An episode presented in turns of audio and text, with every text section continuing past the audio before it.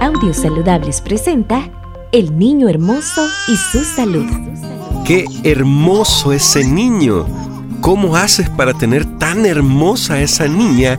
Son expresiones muy comúnmente escuchadas pero que no se refieren precisamente a la hermosura o la belleza, sino a verlo gordito o gordita, es decir, a que posee algún grado de sobrepeso.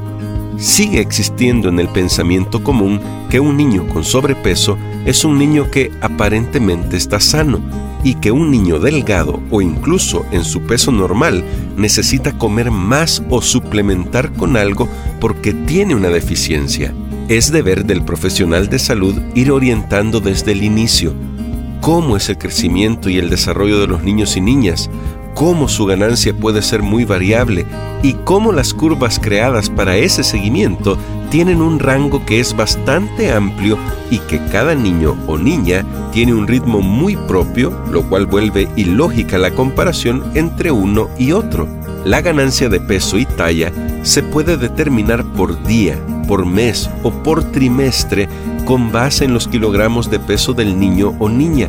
Depende de muchos factores la ingesta adecuada de calorías, el metabolismo intrínseco, la actividad física, entre otros. Un bebé alimentado al seno materno exclusivo va a tener un determinado incremento de peso y talla de acuerdo a su ritmo de ser amamantado y al establecimiento de una rutina de sueño adecuado que puede ser muy diferente a un bebé alimentado con una fórmula adaptada. Luego, en la medida que crece va a necesitar comenzar a introducir los alimentos sólidos, lo cual sucede generalmente a los seis meses de edad, en un proceso llamado ablactación. Entre más natural y consistente se realice este proceso, mayores posibilidades habrá de que el bebé identifique las señales de hambre y saciedad, lo cual a futuro se convierte en un hito muy importante. Es indispensable que este proceso sea acompañado por un profesional de la salud con competencias en el tema, para que los padres se sientan apoyados y puedan expresar sus dudas y de esa manera alcancen una ablactación adecuada.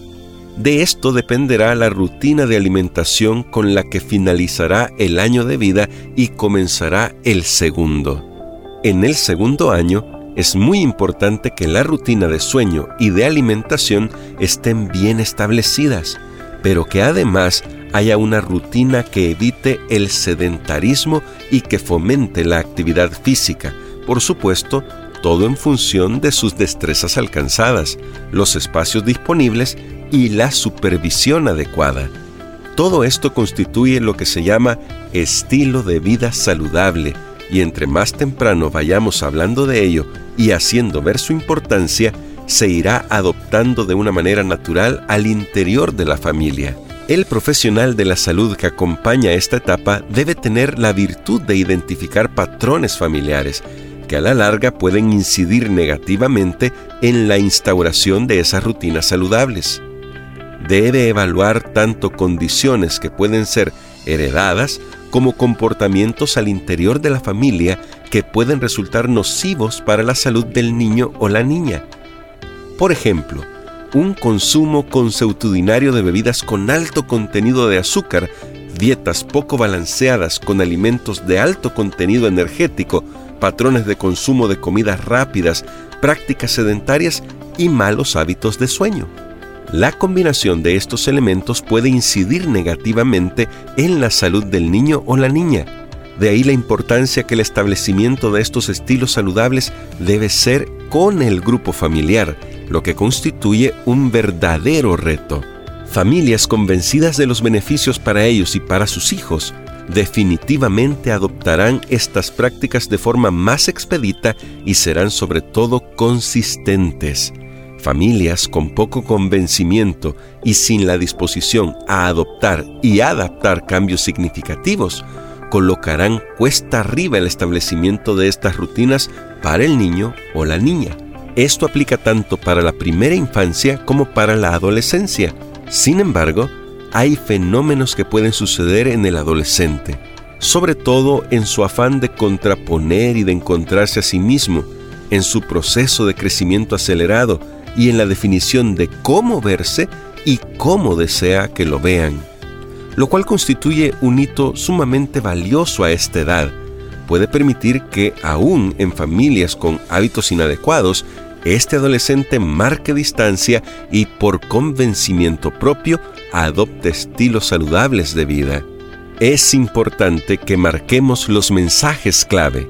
Un niño o niña, hermoso o hermosa, no es un equivalente a saludable. El sobrepeso y la obesidad se pueden gestar desde un inadecuado control prenatal, en la forma de establecer la alimentación con seno materno o fórmula, un proceso incorrecto de ablactar y el no establecer rutinas saludables en forma temprana, permitiendo que emerja en algún momento entre la primera infancia y la adolescencia.